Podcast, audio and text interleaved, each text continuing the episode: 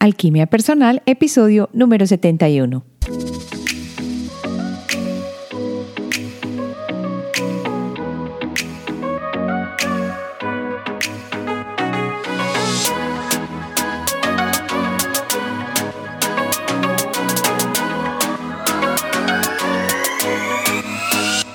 En este episodio de Alquimia Personal vamos a empezar la serie de los sueños.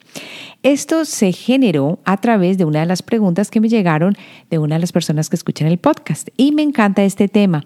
Así que vamos a adentrarnos en este primer episodio en la parte netamente física, que son los sueños, los hechos acerca de los sueños, todo lo físico para luego empezar a tratar la mente subconsciente y los sueños.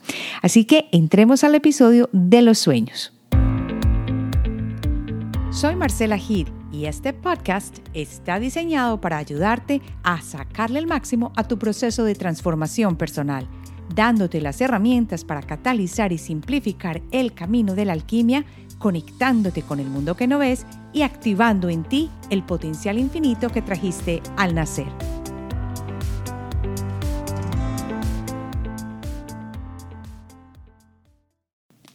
Bienvenidos, si esta es la primera vez que estás escuchando Alquimia Personal, te invito a que comiences desde los primeros episodios porque estos episodios generalmente no tienen fecha, es decir, son como quien dice, pueden verse o pueden verse, pueden escucharse de manera independiente y en cada uno de ellos vas a encontrar algo que va a resonar contigo. Y es importante para que empecemos a abrir nuestra mente a muchas de las cosas que probablemente no has escuchado o que tu alma está buscando en este momento. Voy a comenzar leyendo el comentario que me llegó de una de las personas que escucha el podcast y me dio, como quien dice, eh, la, facilidad, la idea, la, las ganas de hablar de este tema de los sueños, que yo creo que con un episodio no va a ser suficiente. ¿Cuántos episodios van a ser? No tengo ni idea. A mí me gusta dejar las cosas para el presente y muchas veces a medida que voy sintiendo la necesidad y que me está alimentando mi alma, pues lo pongo también para la audiencia de alquimia personal. Entonces el mensaje dice así. Hola, ayer escuché el capítulo de intuición en tu podcast y sin duda aprender a diferenciar la voz de la intuición de la del ego es una de las cosas más valiosas que aprendí. Ahora sé que podré tomar decisiones de manera más consciente y tienes mucha razón. El estar más presente, el meditar, me ayudan mucho a desarrollarla.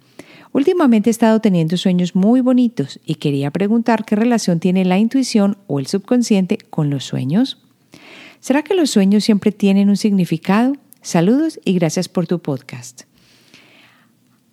¿Será que eso es cierto? ¿Será que los sueños siempre tienen un significado? Yo creo que la ciencia todavía no ha estado muy pendiente de la parte de los significados de los sueños porque pues cómo se van a poder comprobar aunque las cosas están avanzando. Y creo que lo que más podemos utilizar en este momento es lo que Freud o lo que Jung, Carl Gustav Jung, hicieron en el área de los sueños. Sin embargo, la realidad es que no todos nosotros tenemos el conocimiento de cómo interpretar los sueños y si estos, eh, si estos tienen una verdadera base para guiarnos en la vida y para decirnos por qué camino coger.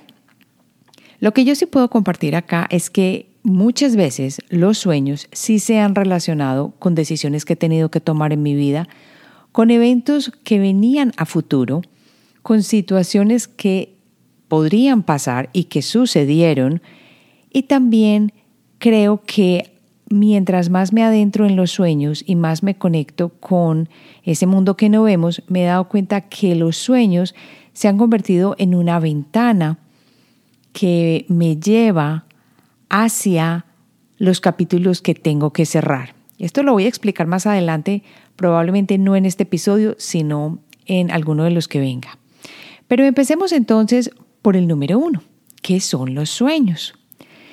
Los sueños en general son historias e imágenes que crea nuestra mente, al menos eso dicen, que crea nuestra mente, mientras estamos dormidos o mientras dormimos. Y estos pueden ser vívidos y no tan vívidos. Pueden hacerte sentir feliz, triste o asustado, porque en general hay sueños también de terror que se repiten y no tenemos ni idea por qué. Y pueden parecer confusos y perfectamente racionales. O sea, en el sentido de entender bien los sueños, todos sabemos qué son los sueños. Es como una película rodando que muchas veces no tenemos ni idea de dónde salió y que en muchos casos ha tenido relación con momentos de nuestro día o momentos en nuestra vida, no solamente de ese día, pero puede que del pasado y otros momentos de la vida, pero que están por ocurrir. Y aquí viene la parte interesante. En general, los sueños pueden suceder en cualquier momento durante lo que llamamos la fase del sueño, pero tienen sus sueños más vívidos las personas en general durante una fase llamada el, del sueño llamada REM, que es el movimiento ocular rápido. Eso es muy conocido y es cuando tu cerebro está mucho más activo. Algunos expertos en general dicen que soñamos al menos cuatro a seis veces por la noche y saber que hay personas que se levantan como mi esposo que dice que ni tiene idea de lo que soñó la noche anterior. Y yo le digo, todos soñamos. Y me dice, no, como que todos soñamos, yo no me acuerdo de lo que sueño. Pero la realidad es que sí, que todos soñamos y no solo una vez. Pasemos entonces a ver cuáles son las realidades o los hechos con referencia a los sueños. ¿Qué se da por sentado, qué hemos experimentado en cuanto a los sueños. Lo primero es que puede que no recordemos haber soñado. Ahí está otra vez el ejemplo de mi esposo. Pero se cree que todo el mundo sueña entre tres y seis veces por la noche. Y yo no me acuerdo sino de uno o dos sueñitos o al menos dos piecitas de las que sueño. ¿Tú de cuántas te acuerdas? Lo segundo es que se cree que cada sueño dura entre 5 y 20 minutos. Y ahorita más adelante les voy a contar más o menos cuánto es el ciclo de acuerdo a las fases en las que estamos soñando y cuánto pueden durar. Tercero, es que alrededor del 95% de los sueños se olvidan cuando una persona se levanta de la cama. Qué tristeza. Por eso es que les digo que en las personas que hacen el programa de la intuición, tenemos algo importante y es mantener un librito de sueños y explicamos y hablamos un poquito de cómo se tiene que hacer este proceso para que no nos olvidemos de los sueños. Lo cuarto es, soñar puede ayudarte a aprender y a desarrollar recuerdos a largo plazo y es porque tiene relación que con una parte del cerebro que cuando estás soñando se activa, es como quien dice ejercitarse. Y al ejercitarse esa parte, ya se han hecho estudios que se creen, que muestran que, o dan pie para pensar que ayuda a ejercitar la memoria. Y por último, quinto, las personas ciegas, esto me pareció increíble, sueñan más con otros componentes sensoriales en comparación que las personas que ven con sus ojos normalmente. Y uno cree que las personas ciegas no van a soñar. Y mentiras, que sí, claro que sí, también sueñan. Entonces, estos son los hechos con respecto a los sueños para que vamos sentando una base de cómo poder trabajar estos sueños, primero que entendamos de qué se tratan. Y vamos a pasar ahora a la tercera parte importante de este episodio y es dónde en el cerebro se originan los sueños. Y yo he escuchado esta pregunta varias veces y siempre he tenido la misma duda. ¿Será que de dónde vendrán los sueños y por qué? ¿Será que todo es una creación de la mente o qué es lo que o del cerebro o qué es lo que pasa. La realidad es que no tenemos una imagen completa de exactamente qué partes del cerebro son responsables de los sueños en general. Sin embargo, ya se han hecho estudios del sueño que han revelado mucho sobre qué partes del cerebro parecen estar involucradas. Y estos estudios se han hecho con personas a las cuales se les pide que participen y les van monitoreando el cerebro con electrodos que están conectados a su cerebro. Las personas van y se acuestan y en ciertas fases del sueño que ya se saben cómo operan a raíz de estar mirando la imagen que va guiando por, a través de los electrodos, se dan cuenta si están en REM, si no están en REM, todo este cuento y despiertan a la persona y le preguntan qué estaba soñando en ese momento en particular. Y así y con ayuda de las imágenes también se dan cuenta que partes del cerebro se están iluminando o que partes no iluminando, sino que están más activas a través de esos electrodos que les estaban conectando a las personas cuando los invitaron al estudio para que durmieran y así poder monitorearlos durante ese proceso. Los estudios del sueño han revelado mucho sobre qué partes del cerebro parecen estar involucradas cuando soñamos. Y las áreas principales que están activas durante el sueño incluyen el tronco del encéfalo o lo que llamamos el brain stem, que es una parte que en este momento le estamos dando mucha importancia porque tiene mucha relación con el sistema nervioso central, sobre todo con el sistema nervioso involuntario y es una de las partes más primitivas del cerebro. El tronco del encéfalo ayuda a controlar el movimiento, la sensación y el sistema nervioso involuntario. Por eso cuando uno sueña, el tronco encefálico emite señales de fuego muy rápido y puede ser esa la razón por la que los sueños se sienten tan táctiles. Uno parece que pudiera tocar las cosas en los sueños. Vayan atrás y recuerden un sueño que hayan tenido que les haya dejado bastante impresión, que todavía se acuerden bien. Yo todavía me acuerdo de uno en el que miraba a través de una ventana. Se veía la luz del sol, pero se sentía el calor del sol. Y me acuerdo muy bien cómo se sentía también el aroma de las plantas que en la montaña que estaba muy cerca y la arena estaba, la arena, la tierra estaba negra, se veían germinar como empezando a brotar de la tierra y estaba ese olor a tierra como cuando se está cultivando por primera vez. Todavía recuerdo muy bien esa sensación y ese olor. Otra parte que está muy activa durante el sueño es la amígdala. Y la amígdala es la que nos ayuda a controlar las emociones. La actividad de la amígdala puede ser una de las razones por las que nos sentimos tan fuertemente lo que estamos experimentando en los sueños, porque acuérdense que emociones es como se le graban a uno las cosas.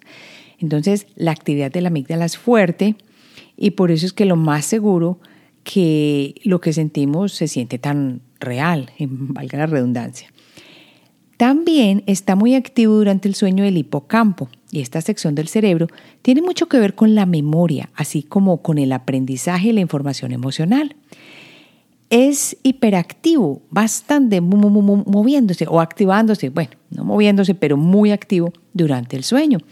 Y esto tiene que ver, lo más seguro, con la forma en que los recuerdos vívidos se incluyen en los sueños y también puede indicar que los sueños están involucrados con el procesamiento y la consolidación de la memoria. Por eso dicen que las personas que sueñan mucho, al menos todos soñamos, pero que se que se acuerdan o recuerdan sus sueños, tienen una capacidad de memoria más fuerte. Me pareció eso tan interesante. Y por último, la corteza visual también está presente durante el sueño. Esta área de la corteza cerebral interpreta y procesa las imágenes e información visual. También es muy activo durante el sueño, lo que puede ser la razón por la que podemos ver que los sueños se desarrollan ante nosotros como una película. La vemos ahí pasando, la vemos ahí pasando. Yo me imagino, aunque esto no tengo prueba, que esa corteza visual también es muy activa durante las eh, sesiones o con las personas que tienen, por ejemplo, clarividencia, porque esa parte del cerebro que interpreta y procesa las imágenes y la información visual también debe estar activa cuando uno tiene la imagen que se le viene al tercer ojo. En fin, estas cuatro partes son las que están más presentes o más presentes no, activas durante el sueño, el, el tronco del encéfalo, la amígdala, el hipocampo y la corteza visual. Ya que sabemos cómo qué partes involucra este proceso de soñar, vamos a pasar a las cinco fases en un ciclo de sueño. Porque es que el sueño no pasa de una fase de que yo me acosté a dormir y pronto dentro de tantos minutos ya empecé a soñar y ya no, no sueño más y se acabó. Eso es lo que pensaban en los tiempos antiguos. Ahora se han dado cuenta que hay ciclos de sueños desde tres o hasta cinco o seis veces durante la noche. Imagínense cuánto soñamos y cuánto no nos acordamos. ¿Cuáles son entonces esas cinco fases del ciclo del sueño? La fase número uno es lo que llamamos el sueño ligero. Está el movimiento lento de los ojos y actividad muscular reducida. Y aquí vamos a hablar de los músculos porque vamos a ver qué va pasando con la actividad muscular a través de que el sueño o, las fases del sueño se van desarrollando. Esta fase del sueño ligero no es sino un 4 o el 5% del sueño total.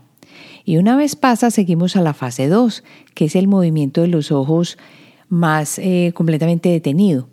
Allí las ondas cerebrales se vuelven mucho más lentas, mucho no, más lentas, con ráfagas ocasionales de ondas rápidas llamadas usos de sueño. Y esta fase es el 45 al 55 del sueño total. Entonces miren que ya vamos del 4 al 5 en la primera fase y luego del 45 al 55 en el sueño total. Luego pasamos a la fase 3, que es cuando empiezan a aparecer ondas cerebrales extremadamente lentas, llamadas ondas delta. Entonces vemos cómo las ondas del cerebro se van bajando, bajando, bajando, siendo más, más lentas, intercaladas con ondas más pequeñas y rápidas. Esta fase ocupa el 4 al 6% del sueño total. Pasamos luego a la fase 4 y el cerebro produce ondas delta casi exclusivamente en esta fase. Es difícil despertar a alguien durante las etapas 3 y 4, que son en general un conjunto de, etapas referidas como sueño profundo. No hay movimiento ocular o actividad muscular. No estamos viendo qué está pasando en, en, los ojos, pues ni que se estén moviendo ni nada. Y las personas que se despiertan durante esta parte del sueño profundo muchas veces se sienten desorientadas durante varios minutos después de despertarse. Esta fase es el 12 al 15%, al 15 del sueño total. Por eso depende de cuando uno lo despierten, uno es capaz de decir lo que estaba soñando o decir dónde estoy, qué pasó, qué pasó, dependiendo de la fase del sueño donde está. Y ya que pasamos entonces esta fase 4, vamos a la fase 5, que es la última fase, y esta fase se conoce como movimiento ocular rápido o REM en inglés, ¿cierto? Y aquí sucede algo bien interesante. La respiración se vuelve muchísimo más rápida, irregular y superficial. Y los ojos se mueven rápidamente en varias direcciones. Y aquí esto fue lo que más me llamó la atención, que los músculos de las extremidades se paralizan temporalmente. ¿Pueden creer esto? Es más, hay una como una condición que se llama ah, REM, pero que no es, pues, que no es, que no está bien, o sea, como una disfunción REM o un problema de REM, y es cuando la persona no tiene la parálisis de los músculos. Entonces lo que hace es vivir el sueño literalmente. Entonces la persona puede que esté dormida, pero que en su sueño REM, pero lo que está haciendo es, si siente que está yendo de casa, siente no, si está en un sueño de casa y tiene la escopeta en la mano y está Em, tirándole a un pato que está en el aire, pues la persona se para, hace como si estuviera cogiendo la escopeta y lanza el tiro. Esta, esta, parálisis temporal que le pasa a los músculos cuando estamos en la parte REM es la que nos ayuda completamente a estar en la cama quietecitos sin movernos y vivir esa experiencia no de forma física, sino toda en nuestra mente, al menos eh, con el cerebro. La frecuencia cardíaca de las personas que están en REM aumenta y la presión arterial también aumenta. Y los hombres desarrollan erecciones del pene. Cuando las personas se despiertan durante el sueño REM, a menudo describen cuentos extraños, cosas ilógicas, muy, locuras, que uno puede, uno dice, ¿qué? ¿Qué pasó? Estos son los sueños de la parte de, la, de REM, ¿cierto? realmente la, esta fase ocupa el 20 al 25% del sueño total. Y eh, yo creo que con esto podemos ver cómo vamos pasando a través de un ciclo de sueño. Y no solamente, como dije, es una sola vez. Puede pasar de tres a seis veces durante la noche. Imagínense todo el tiempo que estamos soñando. Y lo triste es que muchas veces no nos damos cuenta. Por eso yo invito a que las personas, cuando se quieren conectar con su, con su yo superior o con, con ese mundo que no ven, traten de recordar sus sueños, porque yo tengo mis teorías, aunque no se han probado, y es que los sueños tienen mucho que ver, no solo con el subconsciente, sino también con el desarrollo de la intuición y con la capacidad de crear nuestra vida de la manera que queremos, porque muchas experiencias se han documentado acerca de cómo en los sueños se encontraron las respuestas. y, y como los sueños nos dieron un punto de alivio a, una, a un problema físico que teníamos o nos ayudaron a conectar con una persona fallecida o nos ayudaron a ver cómo sería una solución para futuro, como me pasó a mí, como me pasó a mí cuando yo soñé con mi mamá, por ejemplo, cuando me estaba diciendo que, que me esperara, que ella sabía que la persona con que yo estaba en ese momento, que en este momento es mi esposo, me iba a pedir que nos casáramos y que yo me quedara en este país, en los Estados Unidos. Y es como si yo me hubiera sentado con ella, pues no estaba sentada, ella estaba parada, que entre otras me dijo que dejara de ser tan, tan desesperada, que tuviera mi tiempo, que todo se iba a dar, pero que eso iba a suceder. Entonces para mí fue en ese momento un sueño premonitorio y también que me ayudó a encontrar una solución.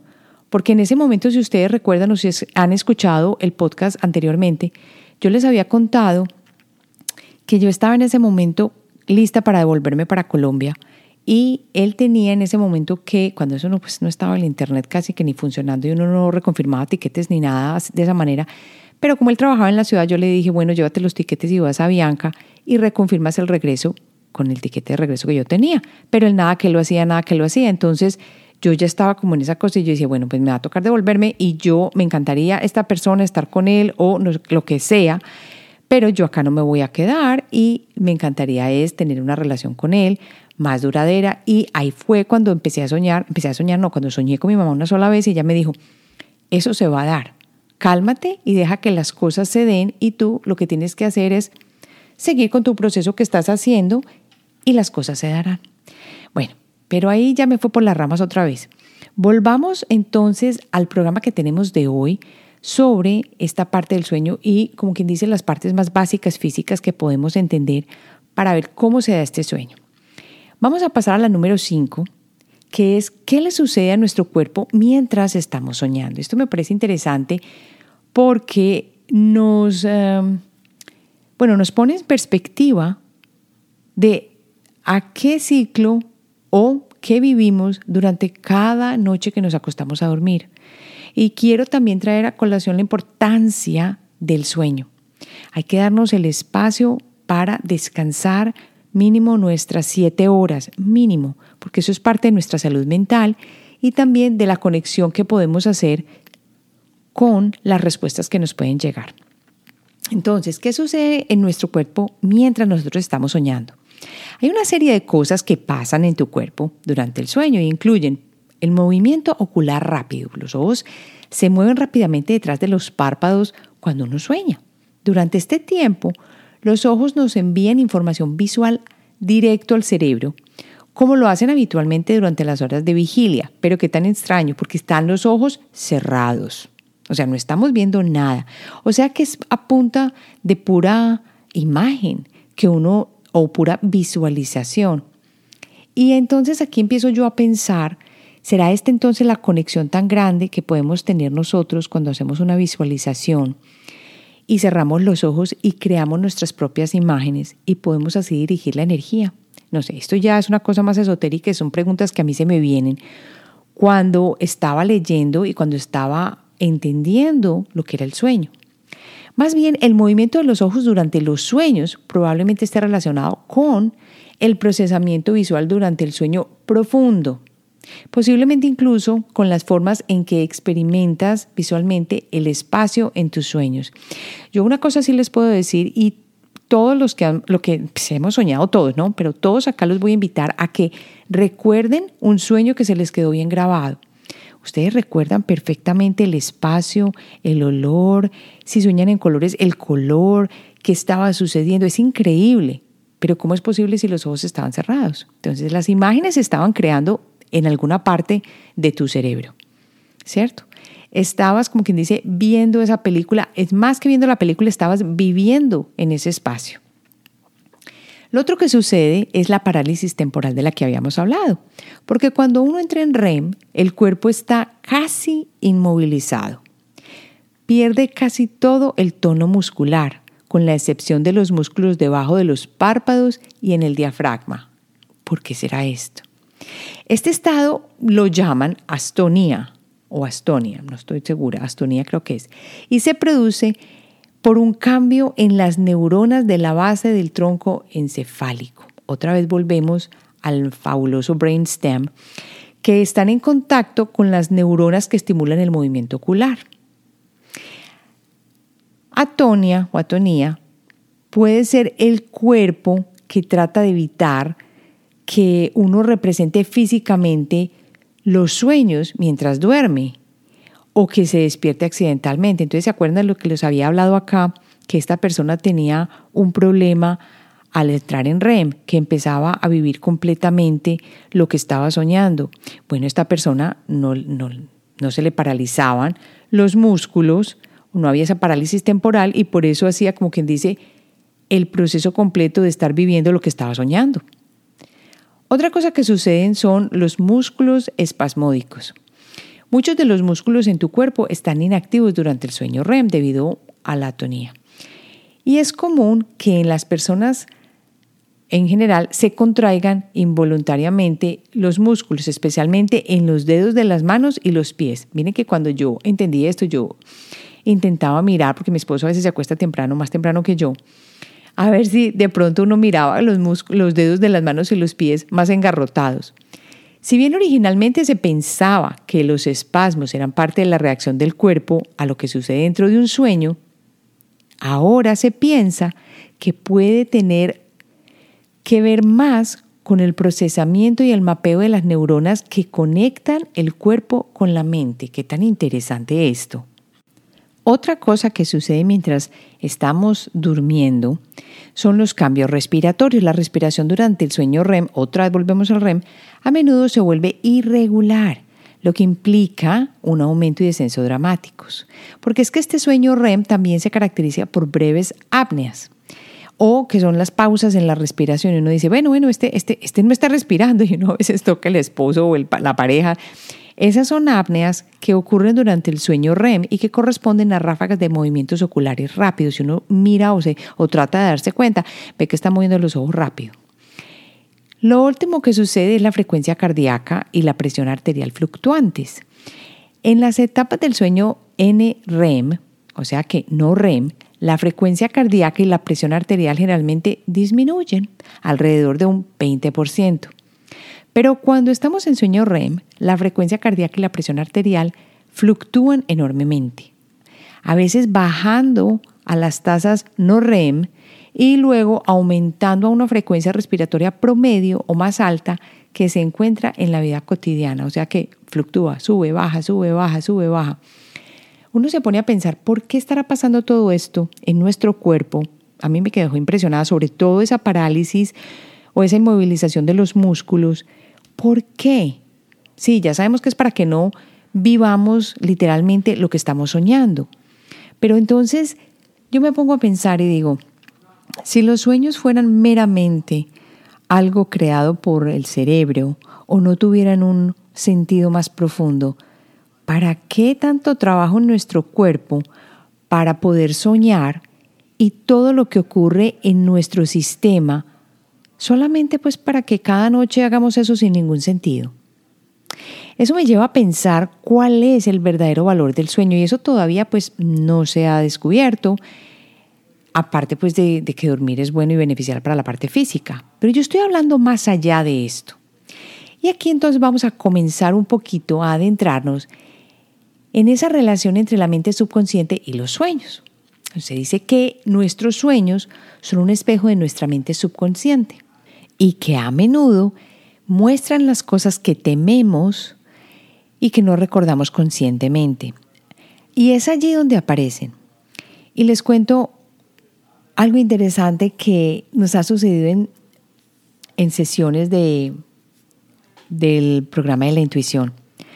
Hay personas que han experimentado, bueno, no tengo personas, una persona que conozco ha experimentado una situación interesante y es que vivió todo lo que le había pasado y que su mente subconsciente había bloqueado de su niñez, un evento muy característico y muy particular que la marcó. Lo vivió todo a través del sueño, pero esa, ella ya no se recordaba de eso. Es más, fue muy pequeña y para organizar esa parte ella tuvo que ir a preguntar a un miembro de su familia y le confirmaron que sí, que ese hecho había sucedido, que ella estaba muy pequeña y que sin embargo eso no lo volvieron a hablar, no se volvió a tratar. Entonces miren lo que hace la mente subconsciente, sobre todo cuando uno está, creo yo, en un proceso de sanación. Las cosas alrededor van a empezar a moverse porque a medida que movemos la energía, hay cosas que van a empezar a salir de nuestro subconsciente y de nuestro campo energético. Y puede que se den entonces en la parte del sueño o en la parte de, las, de los que estamos experimentando cada noche. Así que también tú puedes haber experimentado, por ejemplo, personas que hemos olvidado durante mucho tiempo o, personas con las que no hemos estado en contacto y al azar a veces aparecen en ellos estas personas dejándonos desconcertados y decimos, pero ¿por qué estoy soñando con esta persona? O por el contrario, estresados para saber por qué aparecieron allí. ¿Alguna vez te has preguntado por qué pasa esto? Resulta que la psicología tiene una explicación. Y hoy vamos a ver esa explicación psicológica según el doctor John Mayer, que dice que soñar con una persona en particular puede significar muchas cosas y entre ellas vamos a, mostrar qué es lo que puede pasar. Entonces, ¿por qué sueña uno con ciertas personas específicas? Y yo creo que yo lo ampliaría no solo con personas específicas, sino con ciertas situaciones. Hay sueños recurrentes que llegan a ciertas personas y aquí nos podemos dar de pronto una luz para tratar de solucionar o para tratar de resolver esta incógnita. Primero es que uno está pensando en esas personas o en esas situaciones antes de quedarse dormido. Muy a menudo esos pensamientos, las personas, los eventos que suceden en tu mente antes de dormir, continúan cortando y hablando y rum, rum, rum, rumiando, como digo yo, después de que tú te duermes. Entonces ya estás como quien dice relacionándote con eso, entonces quedó en tu mente antes de acostarte, allí quedó. Cuando estás pensando en una persona o en un evento asociado con esa persona antes de quedarte dormido, aunque sea por un momento, es probable que puedas encontrarlos en tus sueños. Por eso es que si nosotros queremos dirigir la intención, esta es una de las cosas que digo, a encontrar una respuesta o a hacer algo que nos dé una solución, dirige esa intención antes de dormir y ponlo en tu mente. La segunda cosa es que estamos soñando con estas personas o con estos eventos porque hay asuntos pendientes. Muy a menudo soñamos con personas con las que tenemos asuntos pendientes, especialmente emocionales.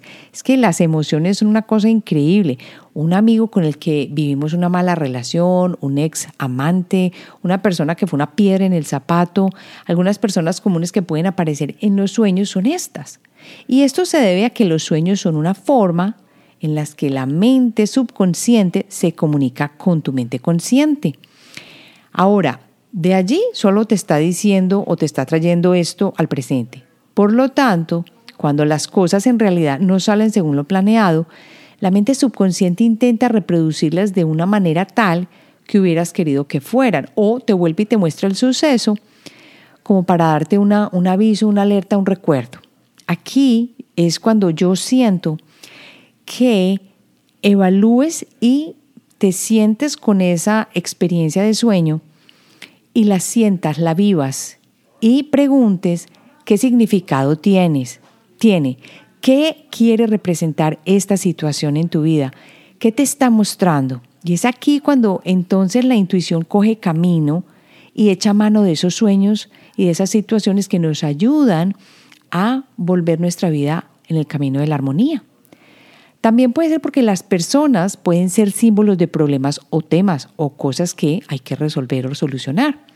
Las personas que vemos en nuestros sueños no son la razón por las que están allí específicamente, sino lo que representan en nuestras vidas. Por ejemplo, si ves a alguien que fue contigo a la universidad y con la que no pudiste hablar en ese entonces, puede ser que eso está simbolizando algo en tu vida porque en aquella época no pudiste hablar con esta persona. Puede que sea por falta de tiempo en esa situación, porque estabas muy ocupado, nunca te dabas tiempo. Y lo que te puede estar diciendo es que es hora de volver a mirarte y de darte más espacio. O digamos que tuviste una pelea con esa persona en la universidad y nunca más volviste a hablar con esa persona. Te lleva a evaluar qué fue lo que pasó en ese momento y si eso es importante solucionarlo ahora. ¿Ves que es un símbolo de un problema o un tema que hay que resolver? De igual manera, si ves a alguien que te criticó o te acosó en algún momento porque eras un gordito o porque estabas muy flaquito o porque lo que fuera, puede ser un símbolo de que hay que aprender a evolucionar con estos problemas en tu mente. De pronto es una llamada a aceptarte y, y, amarte a ti mismo. Por eso es que no me canso de repetir que con la intuición, y aquí relaciono con los sueños, el simbolismo es clave. Y que el simbolismo para una persona no es el mismo que para otra persona. Cuando empezamos a conocernos, y esto involucra los sueños, estamos dando el espacio a que ese simbolismo o ese lenguaje que nosotros tenemos con la intuición, que sirve como puente, nos ayude a descifrar las cosas que están sucediendo. Hay muchas personas que tienen unos sueños geniales. Generalmente comparto esto aquí contigo yo tengo muy buenos sueños. Siempre en color. Siempre, siempre en color. Muchas veces los puedo recordar, los puedo describir, puedo sentir los olores, puedo saber los espacios, aunque no sepa o no haya visto geográficamente dónde sé dónde sucedió ese sueño, supuestamente. Pero también hay personas que por el contrario sueñan cosas aterradoras o sueños infelices, pesadillas oscuras y muy malucas. Hay personas que vuelven al pasado y repiten el mismo sueño y el mismo sueño. A lo que yo te estoy llamando aquí en este momento entonces es a que tú evalúes tus sueños. Empieza a mirar más profundamente con qué sueñas. ¿Cuántas veces estás recordando tus sueños? ¿Estás soñando en color o en blanco y negro? ¿Te acuerdas de los olores, los sabores, las personas que están contigo? ¿Te acuerdas siquiera de tus sueños? Esto es importante para que empecemos a monitorear nuestra mente y esto es parte del autoconocimiento. Así que con esto te dejo, pero antes de terminar quería invitarte que si te ha gustado el podcast de Alquimia Personal, anímate a dejarme una buena reseña en Apple Podcast. Así crecemos y llevamos esta parte de energía intuición y manifestación a muchas otras personas para que se puedan beneficiar. Te espero entonces la próxima semana con más acerca de los sueños.